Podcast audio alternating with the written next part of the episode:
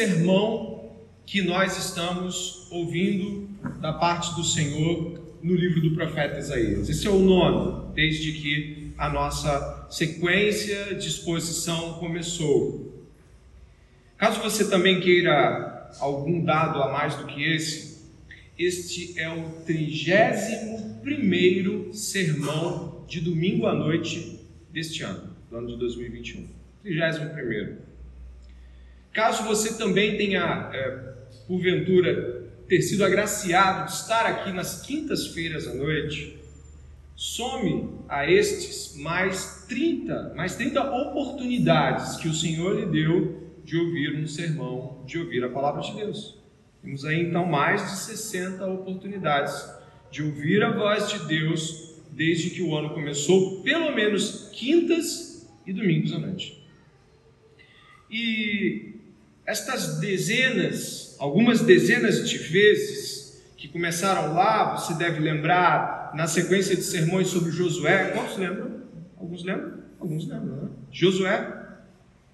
Elas estão se seguindo até o dia de hoje e é possível que você tenha ouvido muitas vezes as mesmas coisas. Eu considero que não, não tenha sido difícil que você tenha vindo até aqui e possa se lembrar de que uma, duas ou muitas oportunidades fizeram menção, talvez a mesma doutrina, talvez fizeram menção à mesma percepção de texto.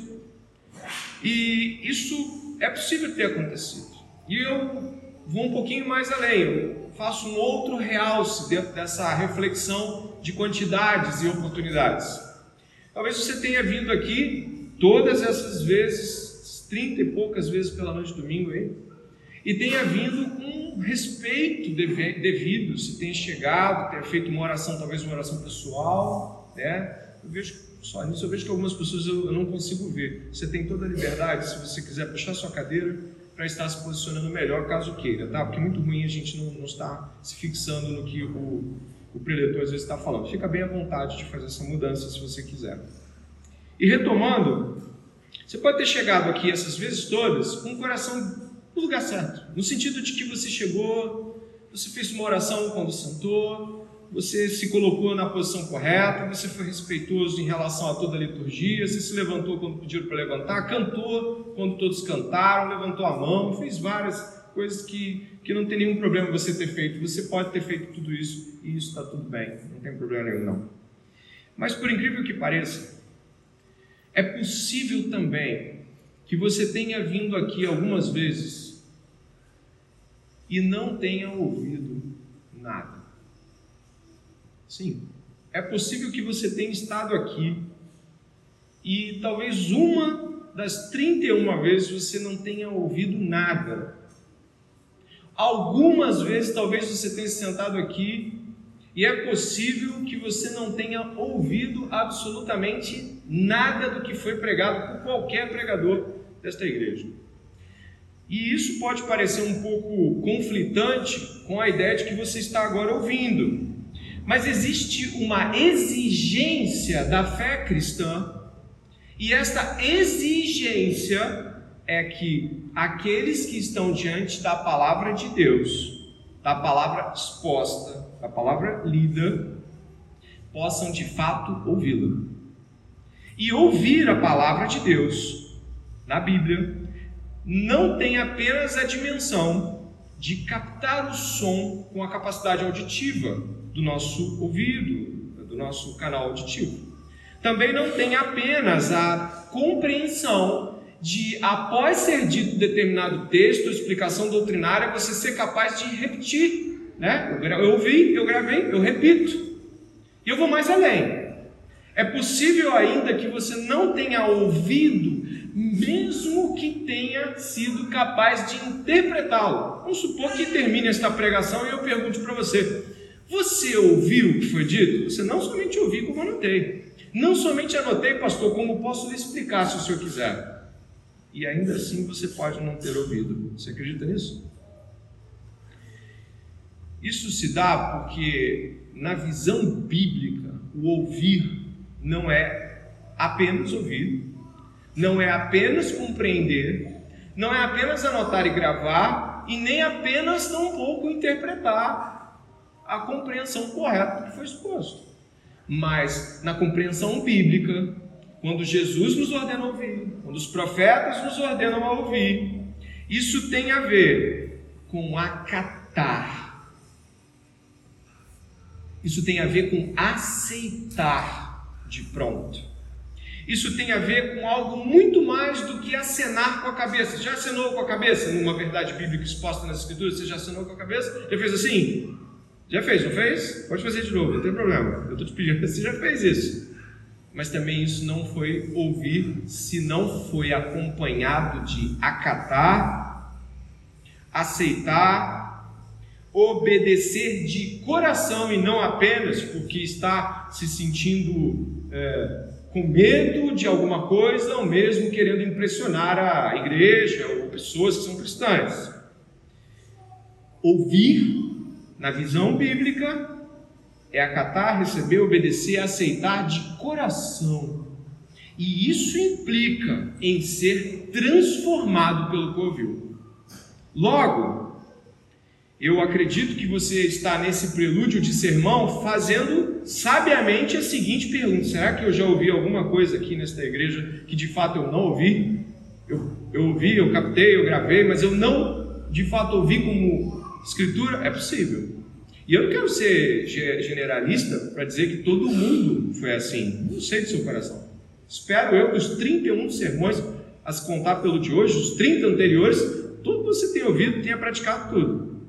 Mas a palavra de Deus diz que isso é, é possível de não ter acontecido. E existe um risco dentro disso. Romanos capítulo 10, verso 17. Meu irmão pode colocar aqui.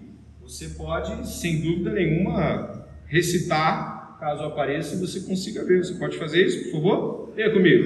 De sorte.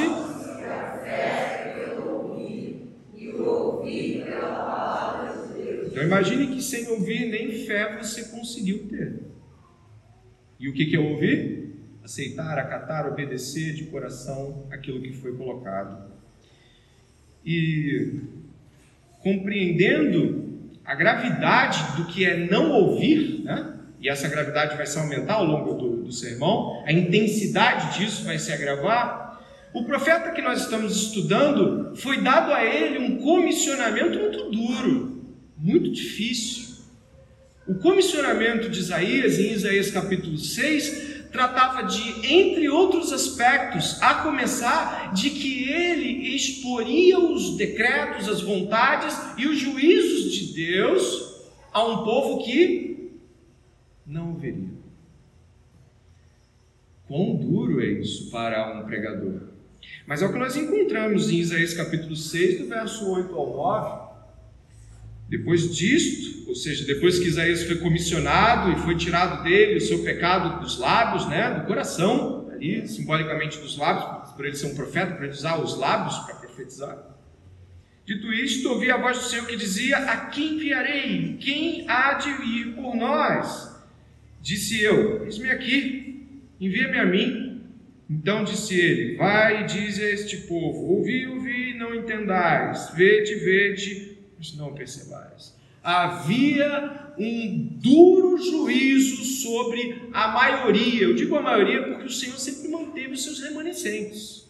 Se, se cremos que a palavra de Deus diz isso de todo um, uma vastidão de testemunhos bíblicos, a gente entende, por exemplo, que Jeremias se manteve fiel a Deus em todo o tempo e ainda assim foi, foi, sofreu todas as penúrias da, das invasões e tudo mais, de Nabucodonosor. Então, não se trata de que não tinha algumas pessoas ouvindo, se trata de que havia um contingente enorme que representavam majoritariamente o povo de Deus e que este povo não ouviria. Por isso, não ouvir o que Deus está dizendo é por si só um juízo terrível sobre aqueles que estão com o coração endurecido. E antes de entrarmos então efetivamente ali do verso 23 ao verso 29, eu gostaria de conclamá-lo a uma reflexão profunda. de se estar aqui, talvez pela nona, nona, nona, não seigésima vez que você foi a um culto evangélico e aí você ouviu aquelas coisas e aí você se comporta como? Foi benção? Foi benção. Deus falou? Deus falou. Você fez o que com isso? Vai fazer o que com isso? Vou refletir. Refletir nada. O nosso problema é que muitas vezes nós buscamos reflexão para que nosso quadro de desespero diante da palavra exposta seja alterado. A gente acalme o nosso ânimo e tente aplacar a verdade com nossas mentiras. Então a gente sai daquele culto com aquela quase certeza de que se eu não fizer aquilo, vou ser consumido. Você talvez já tenha saído assim. Se eu não mudar, é capaz de Deus acabar com a minha vida, porque pelo que eu ouvi aqui hoje, eu tenho que mudar. Mas sabe o que a gente faz? A gente diz que vai refletir e a gente vai refletir, e a gente vai refletir, e aí Deus falou algo que é iminente, tem que fazer agora, tem que mudar agora. E a gente vai refletir muitas vezes, não são poucos. Essa reflexão, ela tem como instrumentalização o aplacamento de uma verdade que Deus colocou como ordem. Por isso, como diz o autor de Hebreus, ao ouvir a voz de Deus, não endureça o seu coração, como aqueles que se perderam nos 40 anos no, no deserto porque eles não ouviram com fé e a palavra não foi de proveito para eles. Para tal, eu gostaria de atentá-los para duas dimensões diferentes desse texto e elas vão se unir em dado momento. Ali, ó, se você gosta de anotar, e anotar é bom também. Do verso 23 ao verso 26 vai estar assim a nossa dimensão. Quando não damos ouvidos a Deus, tudo que achamos que sabemos passa a ser nossa própria ruína e do verso 27 ao verso 29, maravilhoso conselheiro. Esses serão os dois pontos desse sermão que já começou com uma tônica: ouvir. Ouvir. Para o pregador, para aqueles que ouvem aí embaixo, para aqueles que estão pregando aqui em cima, ouvir. Deus falará com todos nós.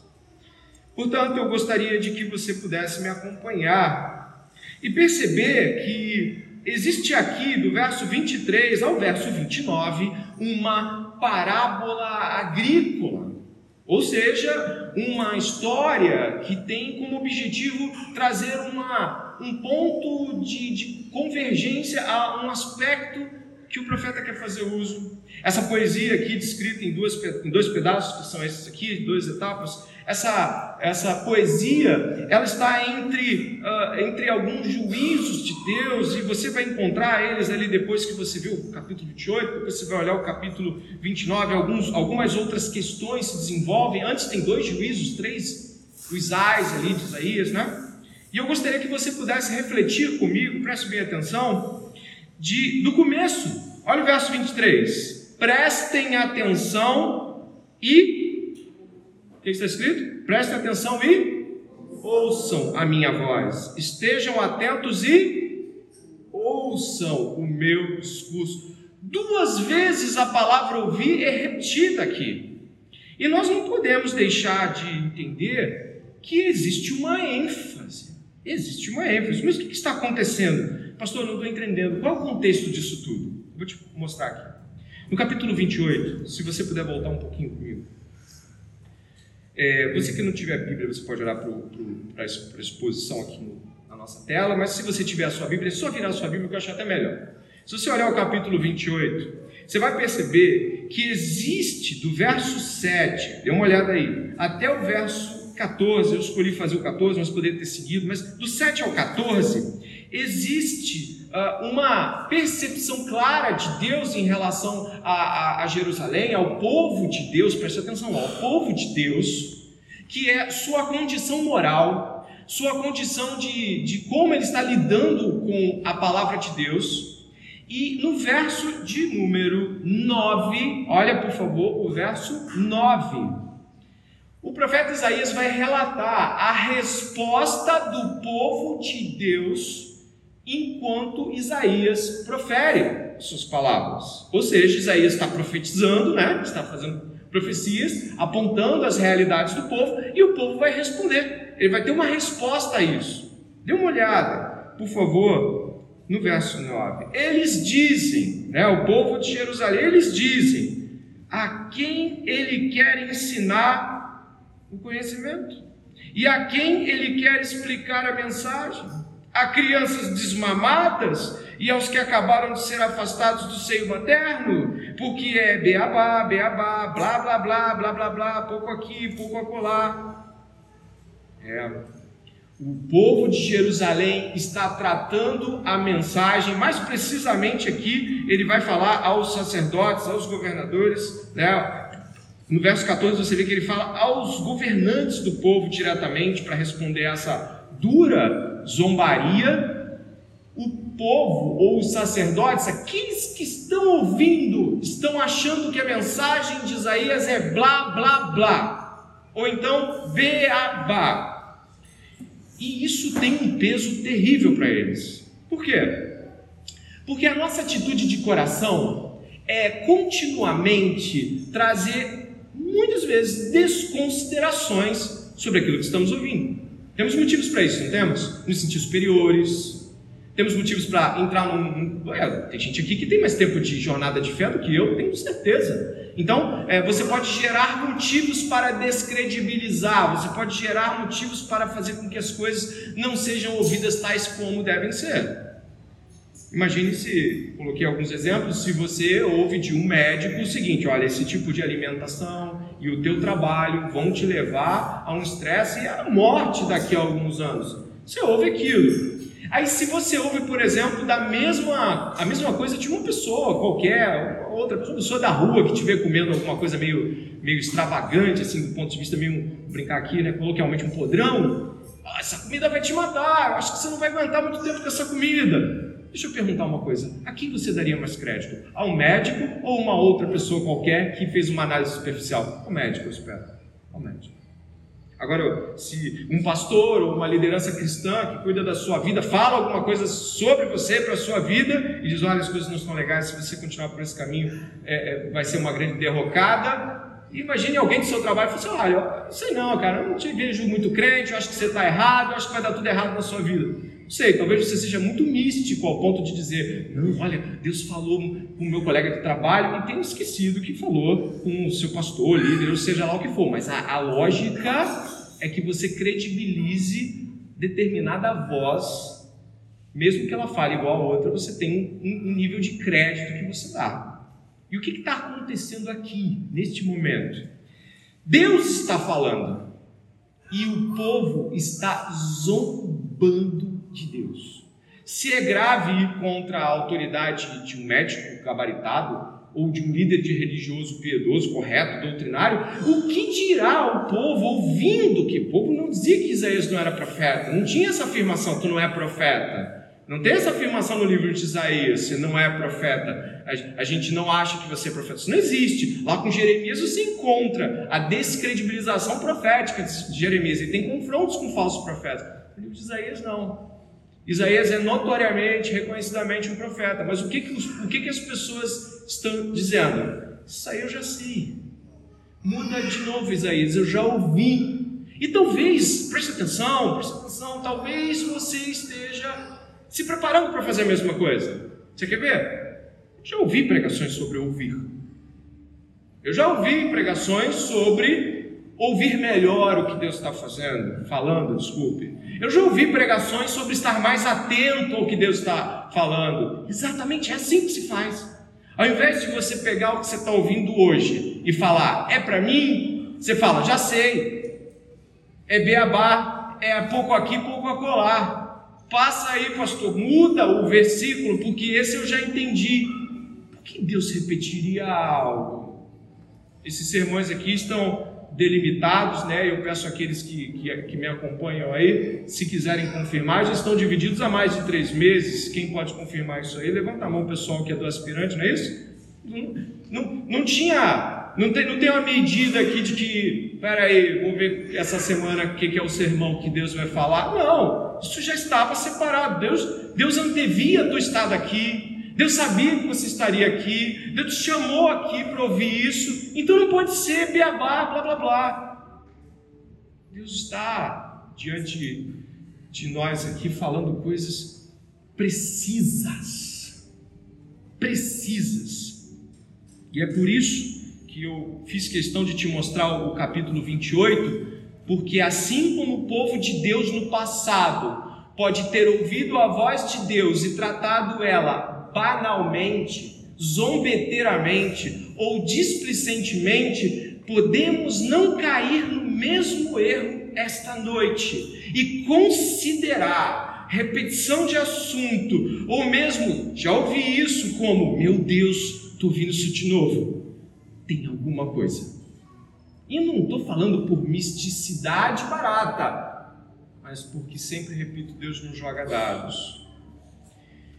E compreendendo esta dimensão, o que eles fizeram? Zombaram. Mas peraí, peraí, pastor, tem alguma coisa errada aí. O pastor colocou o capítulo 6 de Isaías, a convocação de Isaías, o chamado dele, e Deus disse que o povo não ouviria. Aí você vai falar, mas não vai ouvir. E por que, que Deus está falando, não somente aqui, capítulo 55, um monte de capítulos. Eu, eu fui pegar o, na, na, internet e coloquei uma peneira de Isaías, sabe? Sabe quando você vai fazer uma pesquisa, você joga assim, quantas vezes a palavra ouçam povo aparece em Isaías? Um montão, um montão. Eu falei, nossa, não dá nem para contar de tantas vezes. Mas por que, que Deus continua dizendo, ouçam a um povo endurecido? Porque existe misericórdia em Deus, existe amor em Deus, e Ele sabe que nós não temos às vezes a noção de quão duro é cair nas mãos da ira de Deus. Nós às vezes estamos aqui imersos em nossas problemáticas pessoais e Deus está falando: me ouve, me ouve, me ouve, ouçam, ouçam. E nós estamos com a cabeça voando aqui. E Deus está dizendo: ouça, ouça, porque isso é para você. A ira de Deus se abateria contra aquele povo. Isaías prega décadas, Jeremias outras décadas. Quase 80 anos proféticos, aí se juntar os dois aí, primeiro um, depois outro, junta aí, é muito, muito tempo Deus falando que vai acontecer, que vai acontecer, que vai acontecer, porque Deus, misericordioso e bondoso Deus, deseja que nos arrependamos de nossas condições miseráveis. Deus insiste em nos falar repetidamente de coisas que julgamos já saber, mas como não vivemos aquilo que julgamos saber, Deus insiste. Ele retém a sua ira para que outros se salvem, pessoas sejam convertidas, para que pessoas venham a Cristo, para que pessoas mudem suas vidas. É por isso que Deus está falando hoje aqui a mesma coisa. E ao refletir sobre isso, eu fiquei muito pensativo e aí fui ler, sabe? Quando você fica pensando, nossa, que Deus amoroso, que Deus sabia que esse povo era duro de coração, mas continuou falando para ele. Eu fui ler Lamentações. E quando eu fui ler Lamentações, escrito pelo profeta, profeta Jeremias, Lamentações acontece depois que Jerusalém é destruída, arrasado, o povo vai para o exílio na Babilônia, só aí cento e tantos anos depois. Eu gostaria de que você pudesse ver que tanto, preste atenção antes do meu irmão colocar aqui, tanto o juízo de Deus para com os ímpios que se mantêm rebeldes, quanto a mão de Deus pesando disciplinarmente nos seus filhos são coisas muito duras. Porque às vezes a pessoa é crente, crente mesmo, se converteu, mas Deus está falando, muda, muda, muda, ouve, ouve, ouve, ouve, ouve. E ele fala assim: Eu não tenho parte no juízo de Deus, eu já não vou mais pegar o juízo de Deus. Mas esquece que disciplina de Deus é muito dura. Quando nos mantemos rebeldes e já compreendemos a, a verdade de Deus acerca de como devemos nos portar, a disciplina de Deus é muito dura.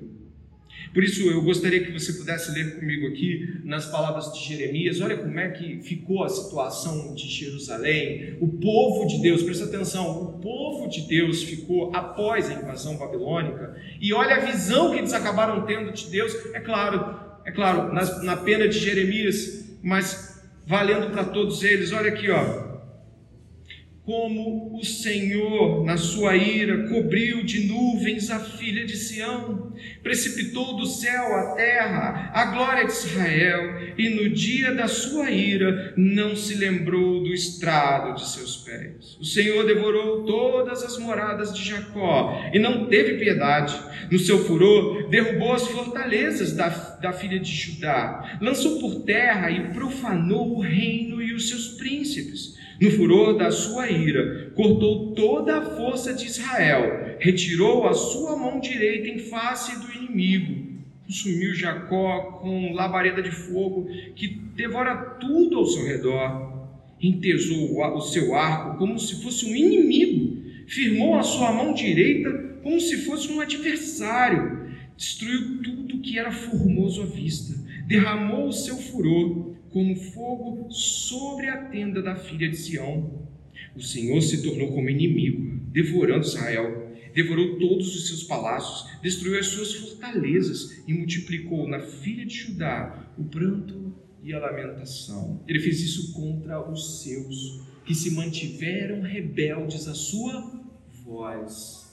Por isso, quando Deus continuou gritando aos ouvidos de Israel, pelos profetas, eu cito dois, mas poderia citar todos eles, mas Isaías e Jeremias, Deus sabia que o juízo se abateria de forma terrível. E agora calcule comigo aqui hoje, antes de avançarmos, porque daqui a pouco já estamos chegando a uma segunda parte, então você precisa entender a primeira. Por que eu estou aqui hoje? Deus te chamou. Por que eu estou ouvindo essas coisas? Porque são para mim. Por que Deus está insistindo em repetir coisas das quais eu julgo saber? Porque talvez eu não saiba como deveria. E antes que venha sobre mim e você, em algum aspecto, a pesada mão de Deus sobre seus filhos e o juízo iminente contra os que se mantêm rebeldes a Cristo, Deus ordena que mudemos hoje. E é preciso admitir que Deus está falando comigo para que eu possa mudar é preciso que você admita que Deus não está falando só com a pessoa da sua esquerda, ou direita, ou da frente, ou com o pastor, quando o pastor estava fazendo o sermão. É preciso que haja humildade em admitir: vim aqui porque ele me chamou, estou ouvindo a voz dele, preciso mudar. E como isso acontece? Ou seja, como se desenvolve essa tal ira de Deus? Por que ela acontece conosco? Por que ela vem? Se você já leu Romanos 1,18, já deve ter se encontrado com este versículo. Você pode ler comigo, por favor? É pequeno. A ira de Deus.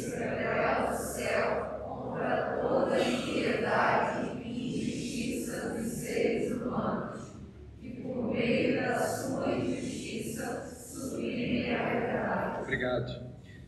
Sufocam, agarram, estrangulam para que ela não grite nas suas consciências. Imagine que você está ouvindo coisas aqui agora, e você está ouvindo, e aí a consciência começa a ser agitada. Você sabe como é isso? Você começa a ficar perturbado. Você, meu Deus do céu, Deus sabe que eu preciso mudar. E Ele está falando comigo sobre meus pecados, sobre minhas atitudes, sobre o modo como devo escolher as coisas diante dele e não estou fazendo sobre o modo negligente com que estou tratando a fé, a igreja, oração, Bíblia, meus irmãos, meus filhos, meu marido, minha esposa. Sabe, a gente começa a agitar a mente, porque é isso que Deus está fazendo, Ele vai agitando nossa mente para que a gente possa lembrar das nossas mazelas. Deus está falando a verdade. E aí, sabe o que a gente faz? A gente sufoca a verdade. É, o suprimir aqui, eu até levei um devocional à casa de de, de uma irmã e, e estava falando com ela sobre suprimir, sobre o fato de que aqui a gente está falando sobre um sufocamento intencional de uma verdade compreendida. Ou seja, é basicamente assim: olha, é uma verdade que você concorda que é verdade, mas você inverte, subverte isso no seu coração, como que fosse afogando uma pessoa que está borbulhando na, na água de um latão, como se você estivesse buscando assassinar uma verdade. E obviamente você não vai fazer isso com Deus porque você não consegue, mas você a sufoca em sua consciência por um tempo, até que venha a ira de Deus contra toda a impiedade e injustiça daqueles que pegam a verdade e dizem não é tão verdade assim. É verdade para aquela igreja, Mas na minha mente a interpretação é: por que você não senta com alguém aqui da igreja e discute sobre isso? Porque talvez você não queira ouvir, não, não queira que alguém abra uma Bíblia para você. A gente tem modos de fazer com que a verdade não seja tão verdade assim. Eu já fiz isso que eu estou falando. Já fiz. Quando eu não queria nada com Deus, eu fazia essas coisas. Eu ficava, depois que terminava um sermão, eu disse, vou usar aqui um coloquial, eu dizia tudo que o pregador falava. Sabe por que eu fazia isso? Porque a verdade sufoca a consciência. A gente vai gritando e diz: misericórdia. Então, antes que eu faça isso, não é verdade, não é verdade, não é verdade. Vamos conversar sobre isso? Não.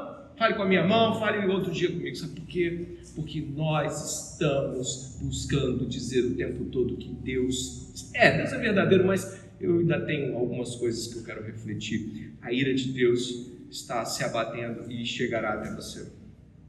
E esta ira de Deus que nós vimos aqui, que também alcançou o povo de Israel, é, é colocada diante de nós pelo profeta com algumas perspectivas de, é, de, de pensamento sapiencial. Dá uma olhada aqui. Ó.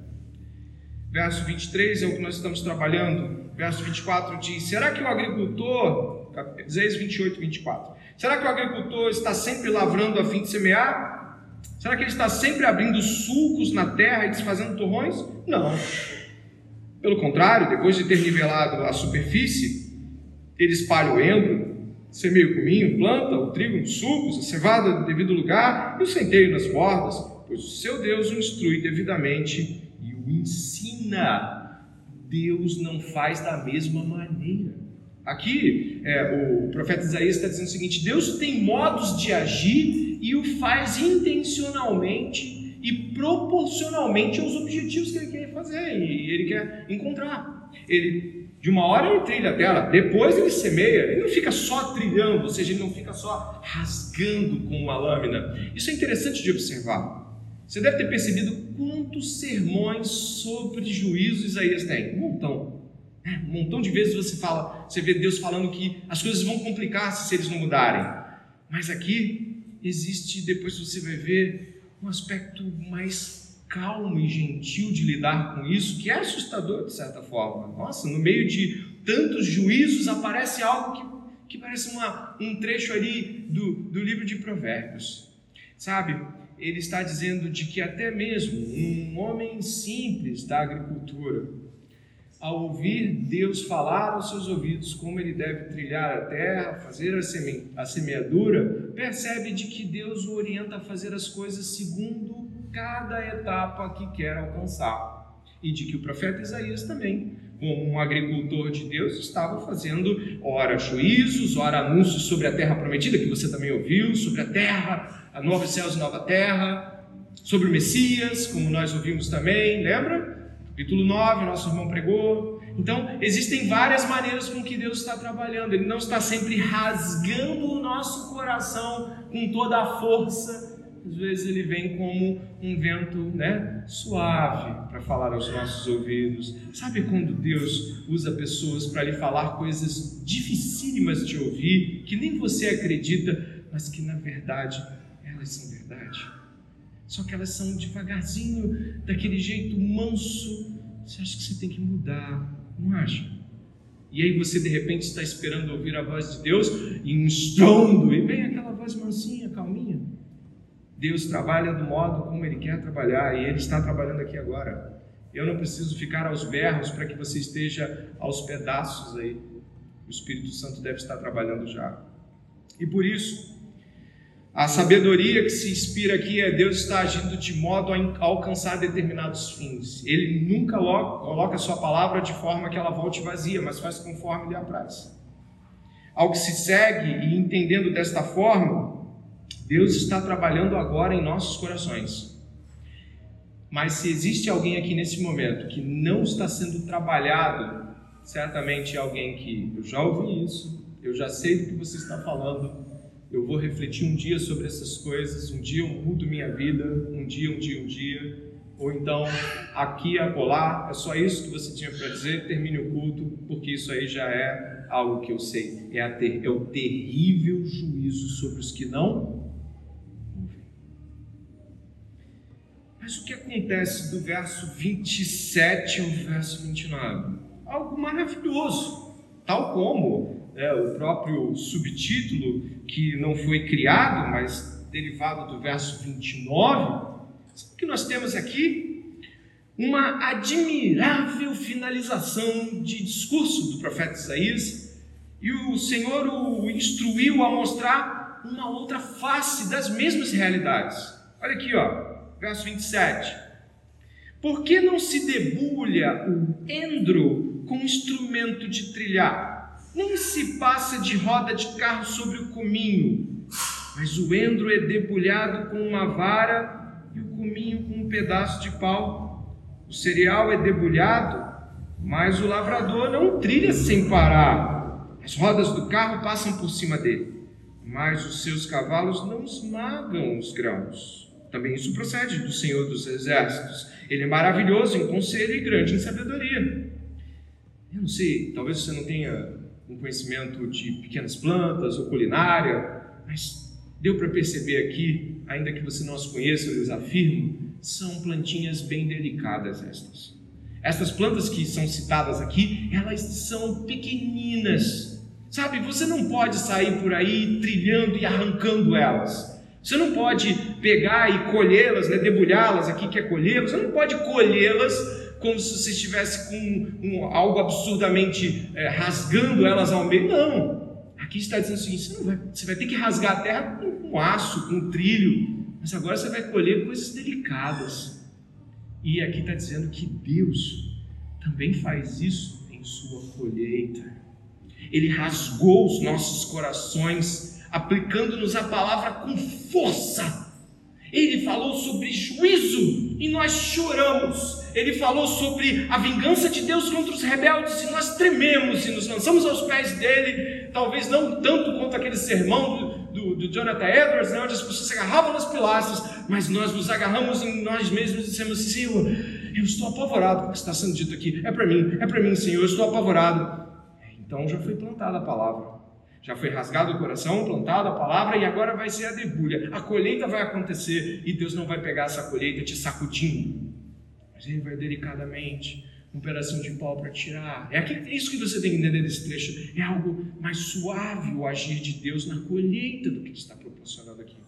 E a colheita do entro, do cominho e do cereal, elas não podem ser feitas de qualquer maneira. Elas precisam ser feitas com todo cuidado. Logo, pode ser que pessoas que estão aqui é, já estejam neste momento sobremodo pesadas com seu coração. E por isso, eu gostaria que você pudesse perceber que as palavras que nós encontramos do verso 27 ao 29, elas deixam bem claro esse tom de Deus fazendo as coisas em processos diferentes. O uso contundente da força para rasgar os nossos corações e o jeito educado, delicado, gentil e amoroso de nos colher. Ele é aquele que não pisa a cana, né? o pavio que fumega, fumega a cana quebrada. Zé 53 fala isso, de que o Senhor não viria quando já estivéssemos quebrados para nos esmagar, mas para nos levantar. E de que ele está falando? Se você olhar o verso 29, olha o verso 29. Você viu o verso 29? Diz assim: também isso procede do Senhor dos Exércitos, ele é maravilhoso em conselho e grande em sabedoria. Eu não sei se você estava neste sermão do capítulo 9, acho que foi meu irmão David que pregou, não foi meu irmão? Mas este trecho é uma citação paralela ao capítulo 9 e você pode comigo no capítulo 9. Apesar de aparecer aqui na tela, eu posso lhe recomendar ir até Isaías capítulo 9.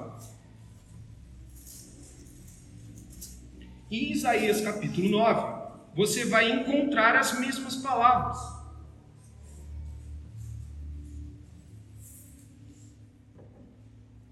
Dê uma olhada em Isaías capítulo 9, verso 6. Por favor, dê uma olhada aí. Olha o que diz. Porque o menino nos nasceu, ao verso 6, um filho se nos deu o governo está sobre os seus ombros e o seu nome será maravilhoso conselheiro, Deus forte, Pai da eternidade, príncipe da paz.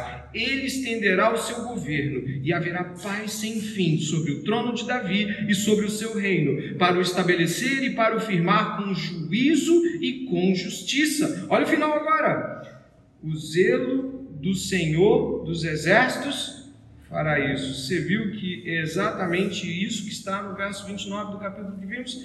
Também isso procede do Senhor, que é maravilhoso conselheiro, maravilhoso em conselho. Mesma expressão em hebraico, mesma coisa que está ali, está lá. Sabe o que significa? De que aquele que faria isso em maravilhoso conselho nos enviou um menino. Este menino nasceu há dois mil anos atrás. Ele veio em amor ele pregou que o seu pai estava irado. E ele dizia: arrependam-se, porque chegado o reino. O menino que nos nasceu é Jesus de Nazaré, o maravilhoso conselheiro. Esse texto de Isaías 9 aponta-nos para o Messias, o Filho de Deus. Talvez a maioria aqui já tenha ouvido falar dele, mas eu, eu insisto em lembrá-los este maravilhoso conselheiro, Deus forte, Pai da eternidade e príncipe da paz, é Jesus, o Salvador do mundo. Ele veio não para nos destruir, mas para salvar o mundo. Ele veio para nos amar. Ele veio para nos mostrar que estávamos, e muitos de nós talvez ainda estejam, e alguns insistam em estar, rebeldes ao Rei. Existia um dono para este mundo e para este universo. E o dono mandou seu filho para dizer que o juízo é iminente e a raça sofrerá duras penas se se manter rebeldes ao ouvir a voz do Senhor. Esse menino que cresceu e nasceu veio ao mundo e veio para nos governar. É isso que eu gostaria que você pudesse lembrar, porque foi isso que você leu em Isaías 9. O governo está sobre os seus ombros. Jesus é o governante de todos os homens. E ele veio ao mundo, e se você talvez não tenha reparado ainda, você vai olhar com mais acuro agora. Em Mateus capítulo 13, verso 1 ao 16. É um texto bíblico que eu coloquei aqui, eu acho que já está aqui posicionado, e você pode me acompanhar. Talvez você já tenha ouvido falar desta passagem, mas repare o paralelo imediato com o texto de Isaías, capítulo 28. Eu gostaria que você pudesse ver, você pode abrir sua Bíblia, você pode olhar na tela, ou um ou outro. Jesus, em Mateus capítulo 13, verso 1 a 16, é relatado que está pregando a multidões quando então ele profere as seguintes palavras. Eu vou começar aqui. Naquele mesmo dia, Jesus saiu de casa e se assentou à beira-mar.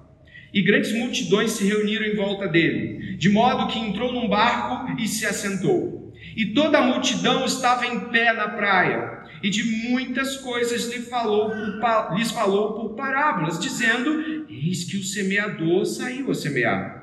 E ao semear, uma parte caiu à beira do caminho, e vindo as aves a comeram. Outra parte caiu em solo rochoso, onde a terra era pouca, e logo nasceu, visto não ser profunda a terra. Saindo, porém, o sol a queimou, e porque não tinha raiz, secou-se. Outra parte caiu entre os espinhos, e os espinhos cresceram e a sufocaram. Outra, enfim, caiu em boa terra e deu fruto, a cem, a sessenta e a trinta por. Leia comigo este texto, esse pequeno texto negrito ali. Quem tem ouvidos para ouvir, ouça. E eu prossigo, e você observe ainda. Então os discípulos se aproximaram de Jesus e lhe perguntaram: por que o Senhor fala com eles por meio de parábolas?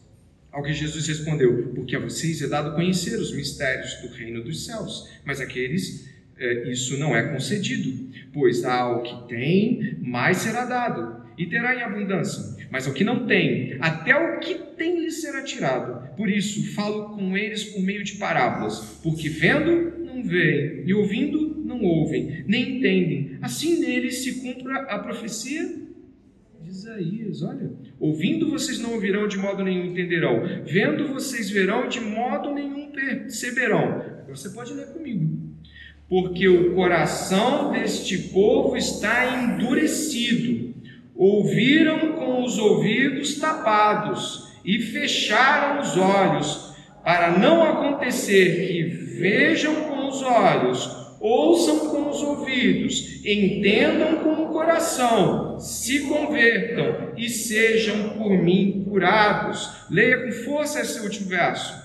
Bem-aventurados, porém, são os olhos de vocês, porque veem, e bem-aventurados são os ouvidos de vocês, porque ouvem. Sabe o que está dizendo aqui?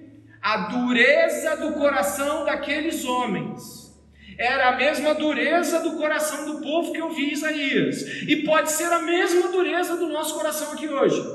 Acreditando mesmo que Deus está aqui e acolá, blá blá blá, beabá, ao invés de aceitar que Deus nos chamou aqui, porque não ouvimos como deveríamos, achamos que somos bons ouvintes, achamos que ouvimos muito bem, e aí pegamos o que Deus está falando, e esse é um sermão sobre ouvir, é um sermão sobre ouvir. Ele não é primeiramente sobre juízo e nem é, primeiramente sobre aquilo, é um sermão sobre ouvir, sobre ouvir Deus. E aí eu acho que ouço. Tudo bem, eu ouço. E eu reitero, eu acho que eu coloquei até uma frase aqui. Tá aqui, ó. Deus não nos chamou aqui para beabás ou ouvir mais do mesmo, mas sim para nos apontar o pecado de não ouvir trate de não ouvir nada. Talvez você não perceba que talvez algumas coisas você já está ouvindo. Que bom, Deus tem sido bondoso contigo, comigo. Mas o que Ele está falando é que se esse sermão é direcionado para nós esta noite, é porque ainda não ouvimos como deveríamos estar ouvindo hoje. É por isso que estamos aqui. Senão não haveria sentido. Nos trata de você não ouvir nada ou ouvir um pouco. A palavra de Deus nos aponta nosso pecado, significa que não estamos onde Ele quer que estejamos hoje. Isso para nós deveria ser terrível aos nossos corações. Mas você deve ter percebido, né? Eu acho que você percebeu algo que eu, que eu também, justamente quando olhei isso tudo, eu já estava observando. Isso aqui é sobre o Evangelho. O maravilhoso conselheiro foi enviado a nós nós não ouvimos como deveríamos. Para provar de que o arrependei-vos dele era de fato, Jesus Cristo foi à cruz do Calvário e recebeu a ira de Deus. Essa ira de Deus, preste atenção, ela, ela foi lançada em Jesus, toda a fúria de seu Pai por aqueles a quem ele haveria de salvar. Preste atenção. Ele salva pessoas ali mas ele também dá uma demonstração de que quando Deus está falando de mude, porque os seus pecados me ofendem, porque os seus pecados são terríveis, Deus não está brincando. Então também Jesus, além do seu sacrifício, além da sua expiação, além de ter substituído os santos que ele haveria de salvar, além disso, ele está mostrando que o Pai não está brincando de dizer arrependam-se. Se ele foi capaz de fazer isso com seu próprio filho em favor de nós, ele fará isso com aqueles que se mantiverem rebeldes. Os juízos anteriores de Deus nas Escrituras são provas de que Deus não estava de papinho. Por isso é difícil imaginar que quando lemos trechos como, por exemplo, aqui, ó, eu coloquei três trechos selecionados aqui para falar sobre isso. Romanos 3:25, Deus o ofereceu, Jesus, Deus o ofereceu como sacrifício para propiciação por meio da fé, pelo seu sangue, proclamando a evidência da sua justiça por sua misericórdia, havia deixado impunes os pecados anteriormente cometidos. Por que, que Deus não pune de imediato? Porque Ele é misericordioso. Pecou. Ele reteve sua ira. Ele deu tempo para reconsiderar. Mas haverá um momento de tempo acabará. Efésios 2,3, anteriormente, todos nós estávamos caminhando entre eles, buscando satisfazer as vontades da carne, seguindo os seus desejos e pensamentos, e éramos, por natureza, destinados à ira. Olha, olha como o ser humano é cego, ele está achando que Deus está brincando, e Deus está anunciando: olha, você vai para o fogo eterno. 1 Tessalonicenses 1,10 enquanto aguardais do céu seu filho, a quem ele ressuscitou dentre os mortos, Jesus, complete, que nos livra da ira que que certamente virá. Repare esses versículos. Deus está sendo tolerante conosco. Deus está sendo tolerante comigo, contigo, pelo nosso pecado de não ouvir. Sim ou não? Creio que sim. Deus fala e nós agimos displicentemente. Deus fala que nós não estamos ouvindo como deveríamos e continuamos agindo como se ouvíssemos. Olha, olha que grave isso. E quando nós, aqueles aqui, a quem o Senhor salvou, permanecem não ouvindo, serão disciplinados duramente pelo Senhor. Só lembrando que a gente acabou de falar sobre o, o povo de Israel nas mãos de Nabucodonosor. Seremos disciplinados por Deus se nos mantivermos não ouvindo.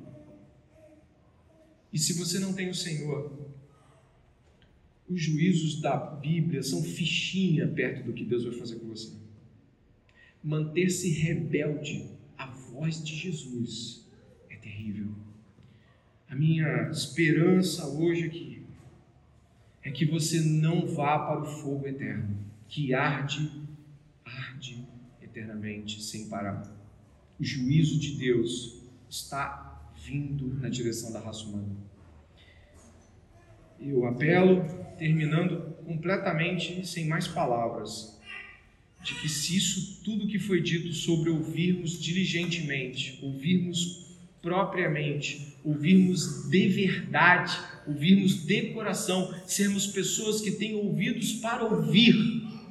Jesus anunciou o que seu pai já havia dito, e hoje, pelo Espírito Santo aqui na igreja, é nos anunciado a mesma sentença de juízo para os rebeldes e de duríssimas disciplinas para os filhos de Deus que se mantiverem sem ouvir como deveriam.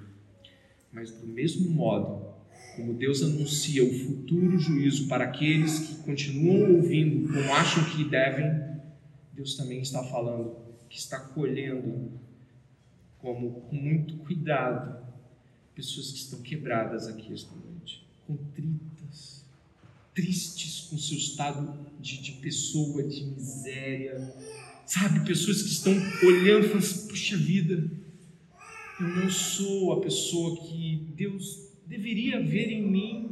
Eu insisto com coisas que Ele já disse que tem que acabar. Eu continuo agindo como se eu não tivesse ouvido nada, como os trinta e tantos sermões que o pastor falou, de nada me surtissem proveito. Continuo insistindo nas mesmas práticas. Por que, Deus? Ouvir é acatar, ouvir é obedecer, ouvir é abaixar a cabeça e dizer: Eu estou aqui. Eu entendi. Se diligentemente ouvirmos a voz de Deus, o Senhor nos fará uma nação de sacerdotes. É assim que é dito. E eu espero que esta noite você tenha ouvido. Quem tem ouvidos para ouvir, ouça. Ore nesse momento pela tua vida. E se você reconhece que essa palavra vem de Deus para a tua vida, Ore, se você acredita que o que foi pregado aqui esta noite não foi evangelho, eu posso sentar com você depois e você repassa tudo comigo. E aí você me diz o que é evangelho, porque eu não conheço outro. Mas se você creu que isso é evangelho, não sufoque a palavra, não sufoque a consciência nesta noite. Ore comigo, por favor.